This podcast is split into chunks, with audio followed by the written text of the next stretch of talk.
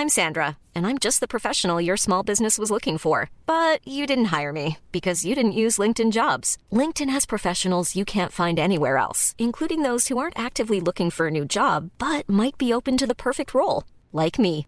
In a given month, over 70% of LinkedIn users don't visit other leading job sites. So if you're not looking on LinkedIn, you'll miss out on great candidates like Sandra. Start hiring professionals like a professional. Post your free job on linkedin.com/people today.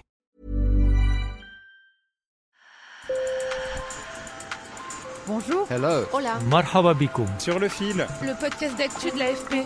des nouvelles choisies pour vous sur notre fil info. À Paris, le numéro d'urgence pour trouver un hébergement, le 115, reçoit chaque jour des milliers d'appels de migrants sans abri qui veulent dormir au chaud. Et de plus en plus souvent, ils essuient des refus. L'hébergement d'urgence est saturé, d'autant qu'à un an et demi des Jeux olympiques, les hôtels commencent déjà à refuser cette clientèle. Ces migrants sont souvent face à un choix impossible puisque les forces de l'ordre n'hésitent pas à démanteler les campements improvisés de ceux qui passent la nuit dehors. Dans ce Sur le fil, on part donc à Paris où mes collègues Colin Berthier et Shazad Abdoul ont rencontré un groupe de migrants qui s'estiment heureux d'avoir trouvé un refuge bien précaire, un parking à seulement quelques encablures de l'Arc de Triomphe. Sur le fil.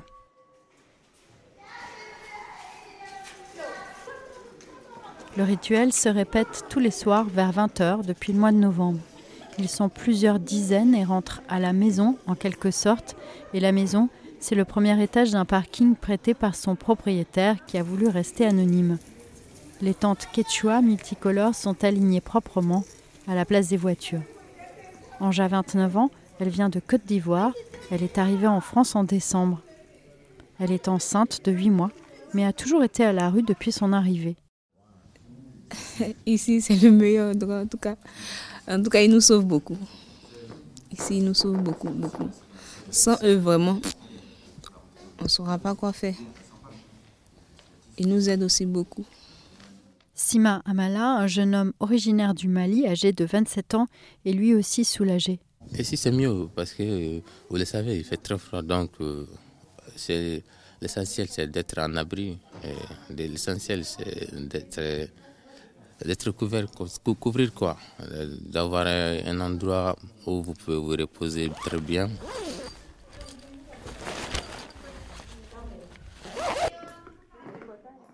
Pour mieux comprendre ce qu'ils vivent, j'ai appelé Shazad Abdoul, qui a réalisé ce reportage. Il m'a expliqué que la situation était de plus en plus complexe pour les migrants sans abri. Si tu veux, il y, a, plusieurs phénomènes qui se superposent. Le premier phénomène, il est très documenté de longue date. C'est euh, le fait que les structures d'hébergement d'urgence sont largement saturées en Île-de-France. Euh, donc ça, c'est ça, un premier problème. À ça se superpose le fait que depuis euh, fin 2019, début 2020, depuis cette période-là, c'est euh, l'ancien préfet de police Didier Lallemand qui avait théorisé ça en disant en fait on veut plus de points de fixation, on veut plus que des campements se, se reconstituent dans l'espace public. Et donc en fait, si tu veux, on a euh, on a démantelé tout ce qui était en lisière de Paris. On empêche les gens de se réinstaller euh, dans la rue. La, la dernière couche qui se superpose, c'est que en fait les arrivées, elles, elles continuent. Et on est même sur des niveaux, si tu veux, records. Là, on a réatteint en termes de, de flux d'arrivées les pics d'avant Covid en 2019. À tout cela se rajoute un dernier facteur. Les hôtels ou les autorités louer des chambres pour les sans-abri n'ont plus tellement envie de faire affaire avec l'État.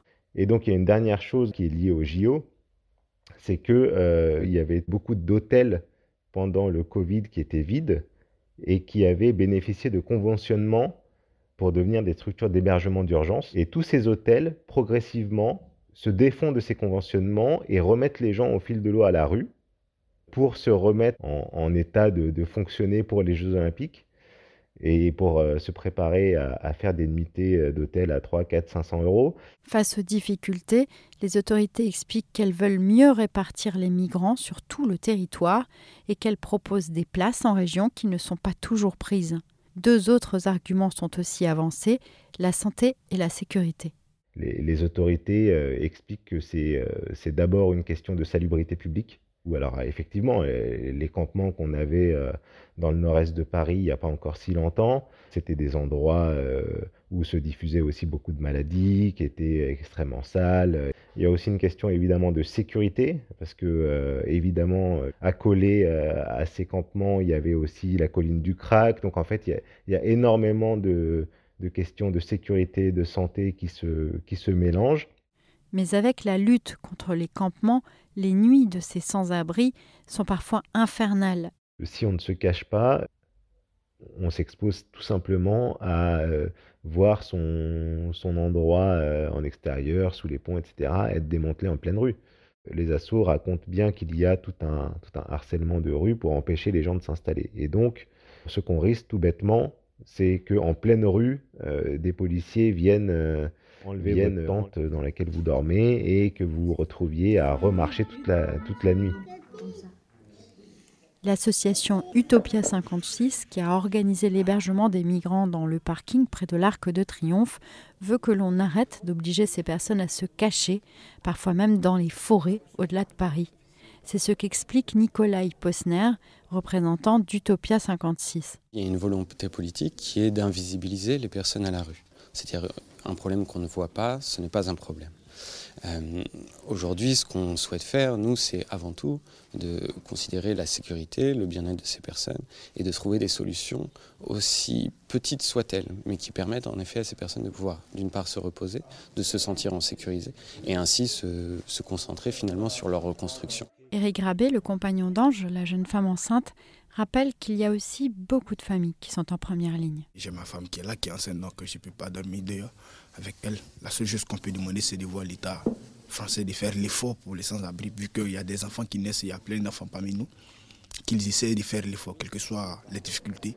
Et pour l'association, il faut leur permettre un minimum de dignité. On sait qu'il y a des espaces vides, on sait qu'il est possible de réquisitionner des espaces afin de loger ces personnes, ne serait-ce que si aujourd'hui on défend le fait que les espaces sont saturés, mais distribuer des tentes aux gens, juste faites en sorte que ces gens aient un peu de dignité. Sur le fil revient demain, merci de nous avoir écoutés. N'oubliez pas de nous mettre plein d'étoiles si vous aimez notre podcast. À très vite